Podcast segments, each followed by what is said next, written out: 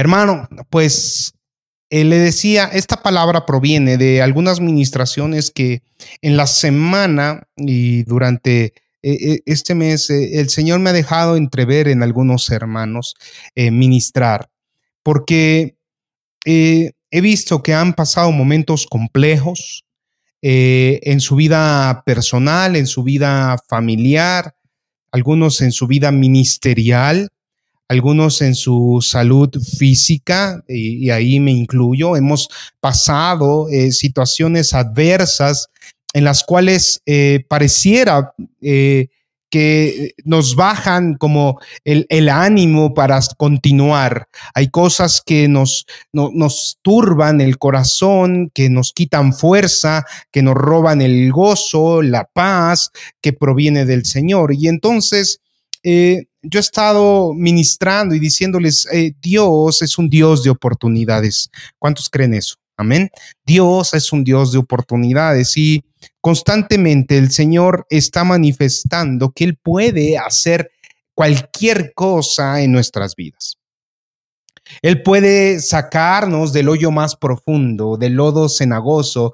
Por más sucios que estemos, Él, puede cambiar y transformar nuestras vidas, porque ese es eh, el, ministerio que hizo Jesucristo en esta tierra. Él, él, volvió lo vil y lo menospreciado, él, lo sacó de ahí, de ese menosprecio, de esa vilidad, de esa inmundicia, y lo convirtió en algo santo, en algo puro, eh, eh, en algo perfecto para él. Así que ese, ese, esa transformación es la que Dios quiere que tú vivas. Por lo tanto, no hay ninguna circunstancia que pueda llegar a nuestras vidas en las cuales Dios eh, no nos pueda dar una oportunidad para salir de ahí. Dios eh, siempre va a estar presto, aunque nosotros nos equivoquemos, y para allá quiero hacer el enfoque, aunque nosotros en nuestra emoción o en nuestros pensamientos tomemos decisiones equívocas, en esa situación Dios nos va a tomar y te va a restaurar y va a decir, mira, yo quiero darte una nueva oportunidad. Dios quiere eh, decirte en esta mañana, hermano, que las cosas no son constantes. Si hay un cambio que es en cada momento, en cada segundo, en cada instante, eh, se está produciendo alrededor nuestro y en nuestras propias vidas. Usted no va a ser siempre joven, no se va a ver igual de bello siempre, eh, no va a tener el mismo dinero siempre, no va a tener la misma ropa siempre, no va a dormir igual siempre. Todas las circunstancias van a cambiar y va a haber en esos eh, días muy buenos y va a haber también días muy malos, pero el Señor en medio de eso le dice, yo te voy a rescatar de tu aflicción, yo te voy a levantar y te voy a dar oportunidad para que sigas siendo bendecido. Y eso yo lo creo y usted tiene que creerlo y decir, amén, Dios me quiere bendecir. Dios me quiere bendecir. Dígalo con sus palabras, Dios me quiere bendecir. Y le decía yo, este es el ministerio de Jesús, eso vino a ser al mundo. De hecho, en la mañana que teníamos la sede de varones, estábamos hablando de, de, de, no embriagarse con vino, porque en el vino hay disolución. Bueno, eh, yo, explicaba, porque hubo una pregunta de un hermano diciendo, eh, ¿por qué Jesucristo convirtió el agua en vino? Y, un poco haciendo exégesis del, de este milagro de Jesús, debe uno de entender que no, no hizo Jesús o no convirtió el agua en vino para que la gente se siguiera emborrachando. Ese no fue su propósito, ese no fue el mensaje que quería lanzar. Eh, quiero pensar que el mensaje, y me gusta verlo así, eh, tenía que ver mucho con el origen del ministerio de Jesús. Él pidió agua y las seis vasijas llenas de agua que le traen al Señor Jesús probablemente son las vasijas que estaban a la entrada de la puerta del salón de la fiesta. Y como usted debe saber, la tradición judía obligaba que antes de comer la gente tenía que meter las manos, lavarse las manos y no ingerir ninguna, eh, ningún alimento con las manos sucias, porque era inmundo. Entonces ellos tenían que lavarse las manos antes de comer. Era parte del cuidado que Dios tenía y que había dictado en, el libro Levítico, en el Antiguo Testamento. Era parte de las tradiciones judías que tenían que lavarse las manos. Ahora entonces usted se imaginará cómo estaba esa agua que pide Jesucristo, llena de bacterias, suciedad, ¿ya? No, sé si usted ha visto eh, esos botes o incluso las albercas cuando se mete mucha gente y, deja ahí todos los residuos, bueno, se pone hasta amarillenta, fea. Imagínense que Jesús dice, tráiganme esa agua. Y la gente que estaba ahí habrá dicho, ¿cómo esta agua está sucia? Y bueno, de ahí todos conocemos la historia. Jesús convierte el agua en vino y no en cualquier vino, era el mejor vino que habían probado. Y entonces el Señor lo que estaba manifestando es decir, de lo más vil, de lo más menospreciado, de lo sucio, de lo que nadie se atrevería a tomar, de ahí yo tomo para glorificar a Dios. ¡Wow! Y eso me emociona y le debe de emocionar a usted porque su vida y mi vida, tal vez de la peor inmundicia, Dios la rescató para llevarnos a la gloria de Dios y para que nosotros seamos luz del mundo y la sal de la tierra. ¡Qué bendición! Y entonces este milagro de Jesús nos habla de su ministerio.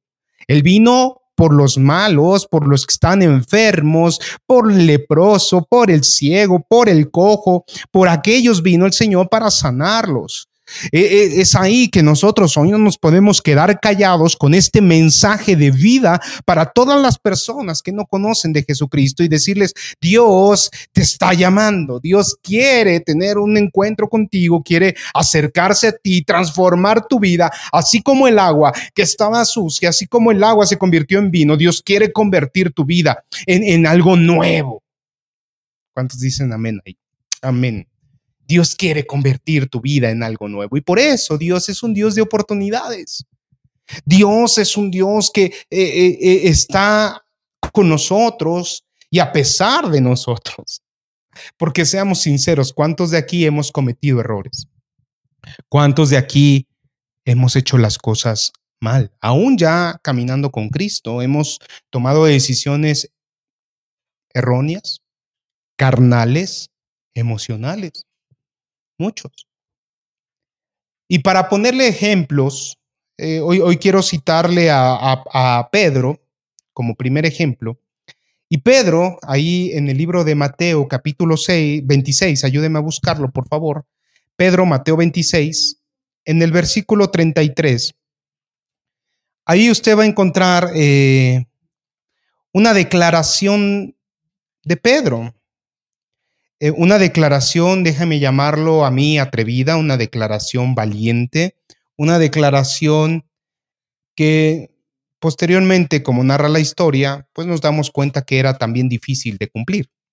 Y entonces ahí, Mateo 26, verso 33, vaya conmigo, dice, respondiendo Pedro, le dijo, aunque todos se escandalicen de ti, yo nunca me escandalizaré.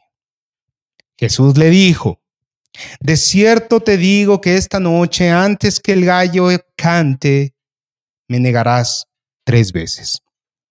Pedro le dijo, aunque me sea necesario morir, contigo no te negaré. Y todos los discípulos dijeron lo mismo. Bueno, al final del día conocemos la historia. Vamos adelante al verso 69.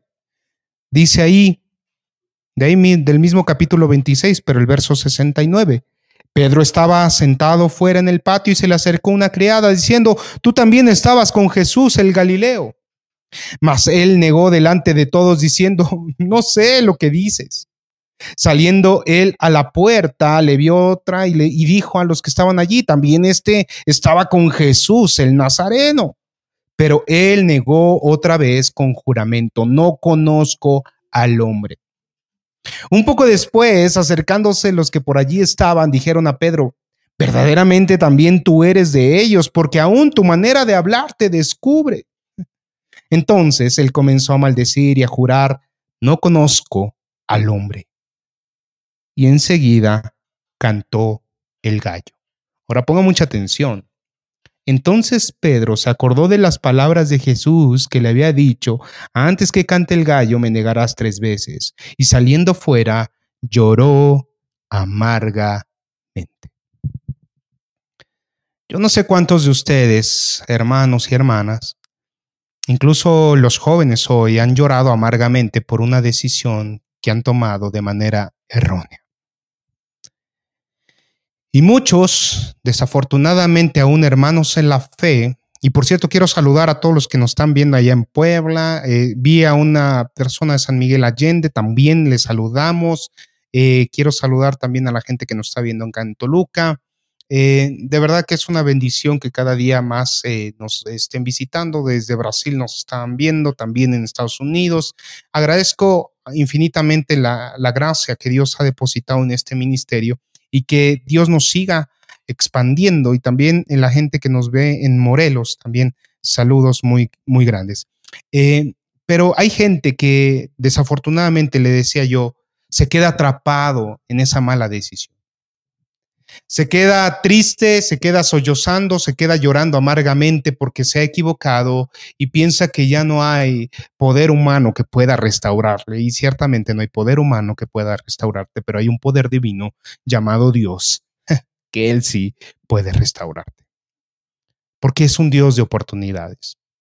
Pedro había roto su promesa. Pedro se encontraba en una situación en la cual había sido confrontado consigo mismo, con su orgullo, tal vez con su vanidad, tal vez con su altivez. Él había sido confrontado porque él se atrevió a decir que jamás haría algo que terminó haciendo. Y muchos de nosotros a veces decimos, eso jamás me va a pasar a mí, eso jamás yo lo haría, eso jamás siquiera yo lo pensaría. No, yo no actuaría así nunca, eso a mí no me va a pasar.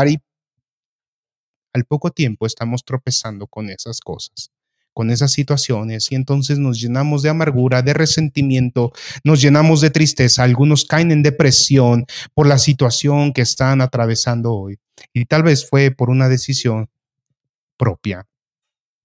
Algunas veces no fue por decisión propia, algunas veces las circunstancias eh, que Dios permite alrededor nuestro nos han llevado a estar en una situación así y, estamos ahí afligidos, llorando amargamente por, por la pena que estamos viviendo. Tal vez como eh, Pedro se encontraba aquí llorando amargamente por la situación. Pero entonces, nuestro Dios de oportunidades, nuestro amado Padre, viene a extender su mano piadosa y amorosa, porque hace algo que eh, el, libro de Marcos deja registrado en el capítulo 16, verso 7. Vaya conmigo ahí. En Marcos, un libro adelante, 16, en el verso 7. Si usted tiene Biblia y tiene hijos, permita que sus hijos también lean la escritura para que ellos puedan leer juntos la, Biblia y puedan ellos también ser edificados a través de la palabra. Pero aquí Marcos 16, verso 7, dice que está hablando ya del momento de la resurrección, cuando eh, María Magdalena eh, eh, y María la madre de Jacob y Salomé le compraron especies aromáticas para ir a ungirle. Entonces cuando llegan y ven eh, eh, que está vacío, se les aparece, ¿no? Eh, ahí un, ángel, un joven sentado al lado derecho, cubierto de ropa blanca, dice la escritura, pero voy a leer el verso 7, dice, em, bueno, desde, desde el 6, mas él les dijo, no os asustéis, buscáis a Jesús Nazareno, el que fue crucificado, ha resucitado, no está aquí, mirad, el lugar en donde lo pusieron, pero id, decirle a sus discípulos y a Pedro que él va delante de vosotros a Galilea. El anuncio fue, díganle a sus discípulos y a Pedro. Y a Pedro. ¿Por qué? Porque me imagino que en esa amargura que, que tenía Pedro en su corazón, hermano, no lo podía superar. Esa tristeza no la podía superar Pedro de haber negado a su maestro, de haber prometido algo que no cumplió, de estar en una situación en la cual sus emociones, su carne lo había llevado. Y entonces estaba alejado. Déjeme llamarlo. Hay hermanos que se enfrían en la fe cuando las cosas no pasan como ellos quieren, cuando, cuando las cosas no suceden como, como uno eh, quisiera. Cuando muere un ser querido, cuando nos, nos corren, no encontramos trabajo, cuando el negocio quiebra, no está jalando, no está funcionando, cuando no hay clientes, cuando hay enfermedad en casa. En esas situaciones, la gente llega a entristecerse, a deprimirse, a llorar amargamente. Incluso me atrevería a decir que algunos empiezan a cuestionar su fe, a cuestionar si realmente Dios está con ellos. Y yo creo que Pedro estaba en una situación similar, diciendo, ¿qué será de mí? Vimos cómo acabó Judas. Quién sabe cómo hubiera acabado Pedro, pero el Señor le mandó un mensaje y le dijo, Jesús va delante de ustedes. Díganle a los discípulos y díganle a Pedro. Y yo quiero decirte hoy en el nombre del Señor, Dios va delante tuyo, detrás tuyo. Él es tu castillo, Él es tu refugio, Él es tu roca, hermano. Ten paz. Y bueno, sabemos qué pasa con Jesús y Pedro en su encuentro. Lo deja narrado el libro de Juan ahí en el capítulo 21, no lo voy a leer eh, mucho, pero ahí desde el verso 15 en adelante, cuando, cuando Jesús le dice a Pedro, ¿me amas? ¿Me amas más que estos? Y él le responde que sí, Señor, yo te amo. Él le dijo, apacienta mis corderos. Y volvió a decirle, ¿me amas? Pedro le respondió, sí, Señor, tú sabes que te amo. Le dice, pastorea mis ovejas. Y le dice por tercera vez, las tres veces que le negó, esas tres veces estaba siendo restaurado Pedro. Y le dijo, Señor, tú sabes todo, tú sabes que te amo. Jesús le dijo, apacienta mis ovejas. ¿Quién fue el que estaba predicando en el día del Pentecostés? Pedro había sido restaurado, porque Jesús cuando hace un llamado, hermano, cuando ha llamado a, nosotros eh, con un propósito, ese propósito se va a cumplir y Dios quiere que lo cumplamos. Y, y Dios nos da esa oportunidad. Usted aquí tiene claro que Jesús sabía que Pedro lo iba a negar. Así como Dios sabe que tú y yo nos íbamos a equivocar, que íbamos a hacer cosas que no iban a estar bien delante del Señor, o que íbamos a pasar situaciones adversas, Dios sabía eso de antemano. Él nos conoció antes de la fundación del mundo y aún así nos ha llamado. Vea qué maravilloso, eso se llama gracia. Dios nos ha llamado a pesar de las cosas que cometimos, cometemos y cometeremos. Ahora, no le estoy dando licencia para pecar y lo digo muchas veces, pero Dios ya nos perdonó nuestros pecados pasados, presentes y futuros. Pero Él no quiere que estemos llorando amargamente en la situación que vivimos, sino quiere que salgamos de ahí restaurados para cumplir el propósito para el cual fuimos llamados a su presencia. No fuimos llamados para estar sufriendo, Fuimos llamados para anunciar las buenas nuevas de salvación a aquellos que no le conocen. Fuimos llamados a ser luz de este mundo y la sal de la tierra. Fuimos llamados a restaurar. Fuimos llamados a reconciliar al mundo con Dios. A eso fuimos llamados. Somos llamados a exhortar, a animar, a decirle a las personas que hay vida después de la muerte y una vida eterna, placentera, delante de Dios. Pero en lugar de estar cumpliendo el llamado, el propósito, estamos hundidos en nuestra amargura, en nuestra tristeza, en las, eh, en las adversidades que hoy están agobiando nuestras vidas. Hermano, Dios no te quiere en esa situación. Dios te está dando una oportunidad en este tiempo de pandemia de que te levantes, que te restaures y que seas hoy diferente para la gloria suya es un Dios de oportunidades. Dile al de lado, Dios es un Dios de oportunidades. Y no sé qué error hayas hecho, qué hayas cometido, qué situación, pero Dios te va a sostener y te va a sacar, te va a restaurar y te va a ayudar a seguir adelante y a cumplir el ministerio para el cual fuiste llamado. No te desvíes del propósito de Dios. Amén. Espero que muchos estén diciendo amén, amén, amén, amén. El segundo ejemplo, hermano, no quiero alargarme, pero el segundo ejemplo está en Primera de Reyes, en, el capítulo 18, 19 y 21. Y, y sí, usted lo sabe bien, voy a hablar de Elías, profeta de Dios, que en el capítulo 18 lo vemos ensalzado, en, enaltecido, venciendo a 450 profetas de Baal, manifestando que solo hay un Dios en esta tierra, el Altísimo. Pero en el capítulo 19, cuando acá le dice a Jezabel, Jezabel le manda a decir a Elías, te voy a hacer lo mismo que has hecho con los profetas de Baal.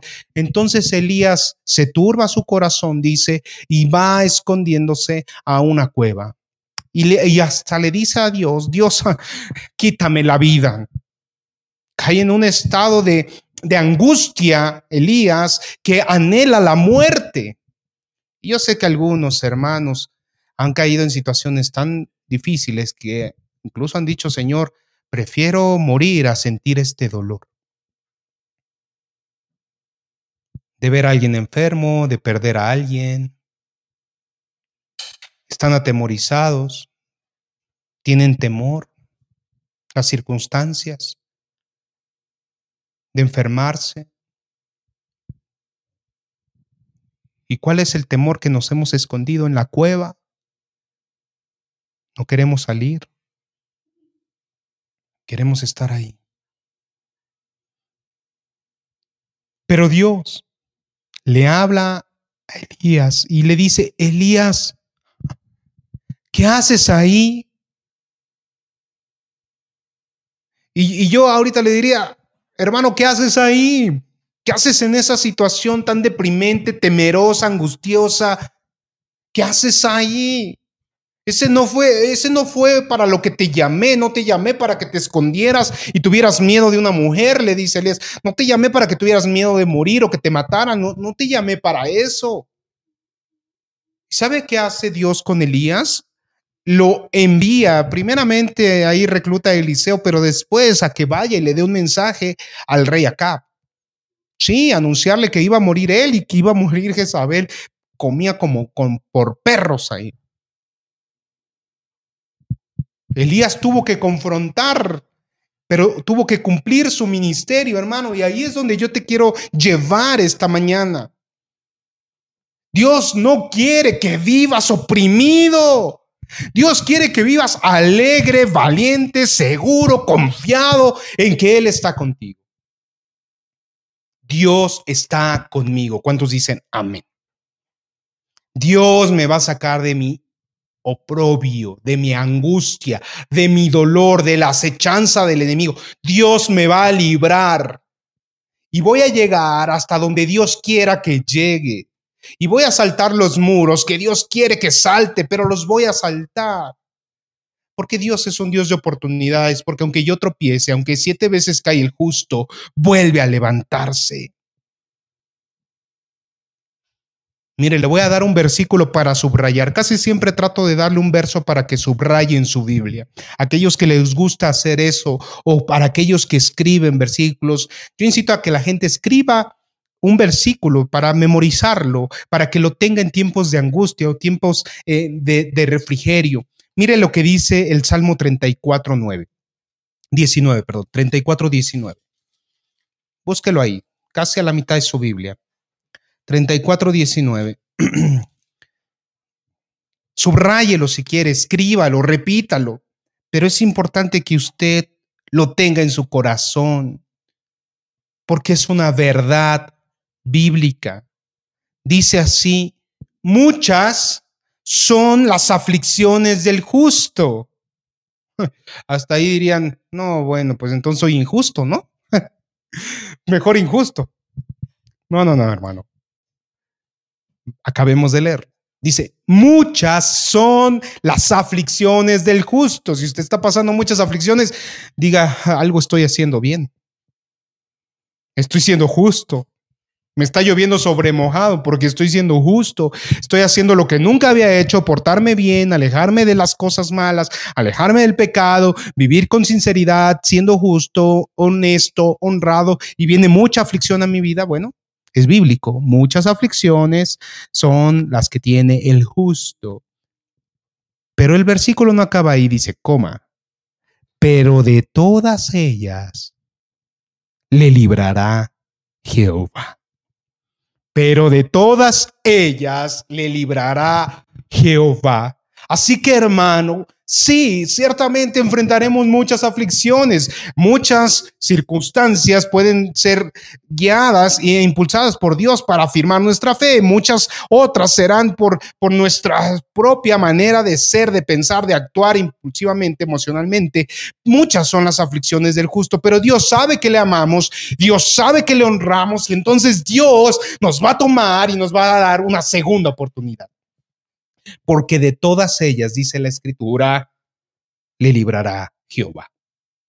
¿Cuántos dicen amén, hermano? Amén, amén, amén. Bueno, aquí ya escuché dos amenes. Amén, hermano. Así que quiero que empiece a gozarse y, y, que entienda que tiene una nueva oportunidad, que va a salir librado de esta situación que le está asfixiando hoy. Pero no es fácil, no es gratis. No, no, no, no, no, no, no, no, no. No piense que usted ahorita se sienta en el sillón, ya leyó la Biblia, respira y la bendición le va a caer del cielo, así tan fácil como el maná en el desierto. No, no, no, no, no. Quiero decirle que la oportunidad que Dios te va a dar y te está dando, porque tienes vida hoy, envuelve un condicionamiento. Un condicionamiento y este es el consejo que yo le he venido dando a mis hermanos que he estado ministrando. Y este consejo no es mío, es bíblico. Y el escritor de Hebreos nos deja ver esta recomendación. Hebreos 6:12. Y con esto voy a ir cerrando el día de hoy agradeciendo a Dios, ¿verdad?, que nos da la oportunidad de ser ministradores en esta su iglesia, pero sobre todo que nos da la oportunidad de compartir su palabra y evangelio a personas que no le conocen aún y que tal vez hoy este mensaje les esté animando, les esté llenando su corazón de fe para seguir a Jesucristo. Y hermano, créalo, no es coincidencia que usted esté escuchando esta mañana este mensaje. Dios te está hablando a tu corazón porque quiere decirte que está dispuesto a darte otra oportunidad. Hebreos 6:12 le decía, no es tan fácil, dice la palabra del Señor,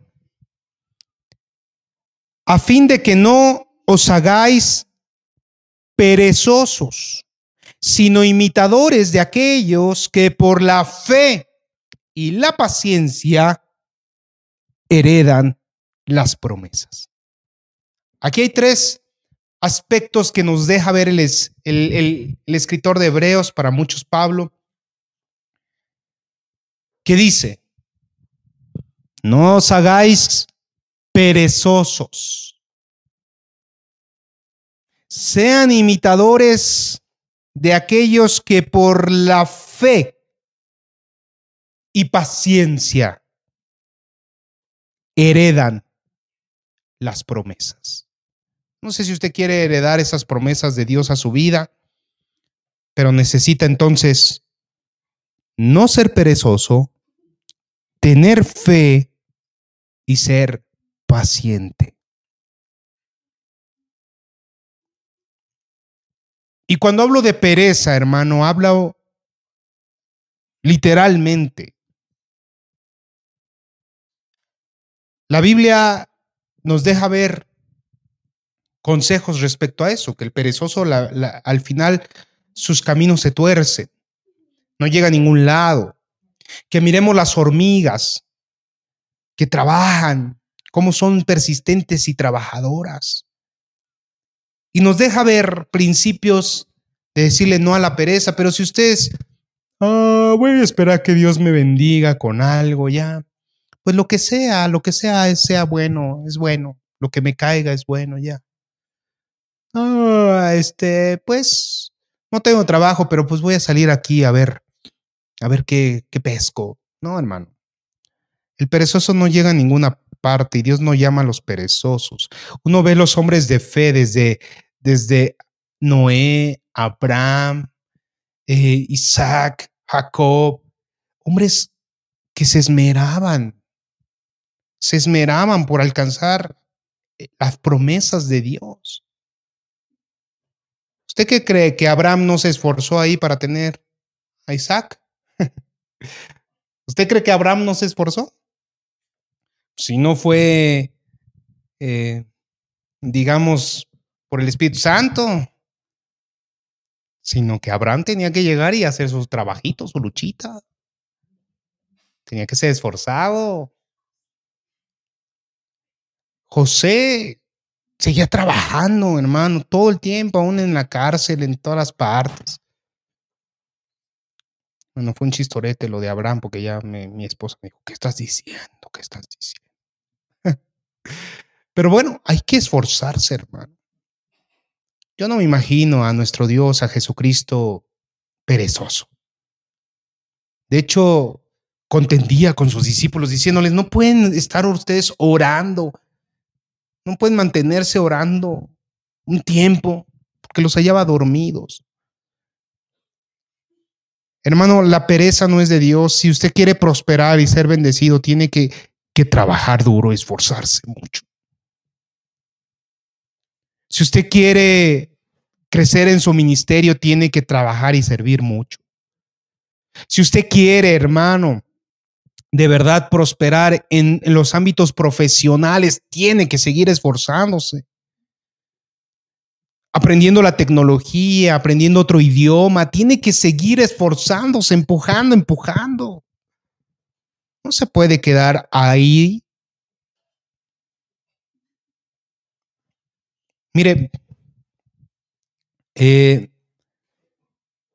Nadia, mi esposa, acaba de empezar a estudiar su maestría en consejería familiar y, y la verdad a mí me agrada y admiro eso porque no se queda con algo. Sigue buscando y buscando seguir desarrollándose. Toma clases de violín, ahora trae lo de la maestría y, está en la casa. Y uno diría, bueno, pues es la esposa del pastor, ya que no haga nada, ¿no? Que ahí el pastor sea el que se desgaste. Pues no, ella quiere seguir creciendo y eso es no ser perezoso. Es seguir buscando qué más hacer para la gloria de Dios. Porque cuando nosotros prosperamos, podemos ser de bendición para otros y seguir bendiciendo a otros. Así que usted sea influyente en otras personas y ayúdeles a que también crezcan, a que sigan creciendo. La segunda es fe, hermano. Muchas personas de repente tan caen en desánimo que empiezan a dudar de su fe y dicen, ¿será que Dios me oye? Y ahí tienen pidiendo, pastor puede orar por mí, pastor puede, está bien, yo oro, yo se lo he dicho muchas veces, voy a orar por ti, pero lo que quiero es que tú afirmes tu fe.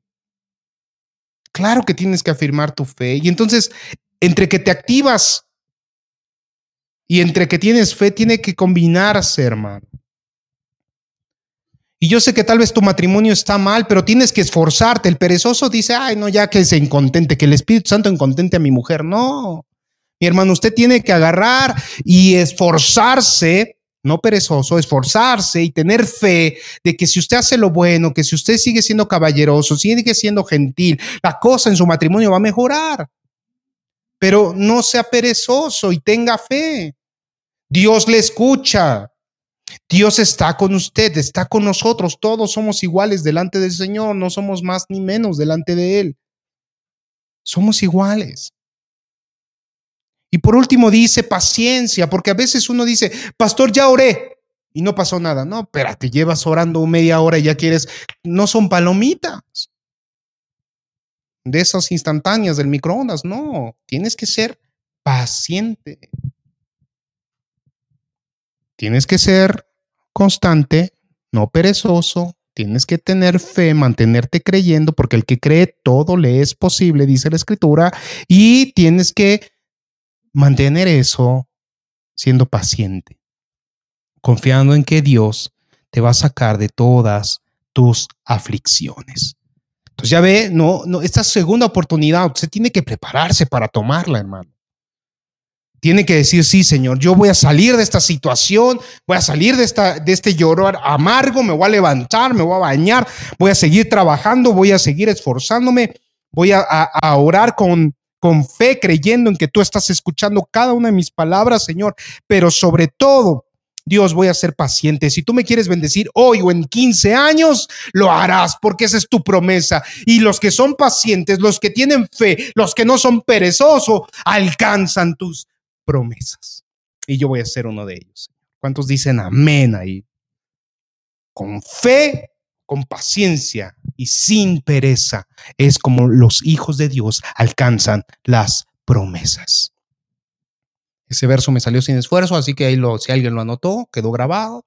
Así que téngalo guardado en su corazón. Con fe, con paciencia y sin pereza es como los hijos de Dios alcanzan las promesas. Que Dios le bendiga, hermano. Y que Dios de verdad le llene de gozo, de paz, de alegría, pero sobre todo que le dé fuerzas para salir de esa situación. Dios no te va a dejar hundido. Él está contigo, Él va delante de ti.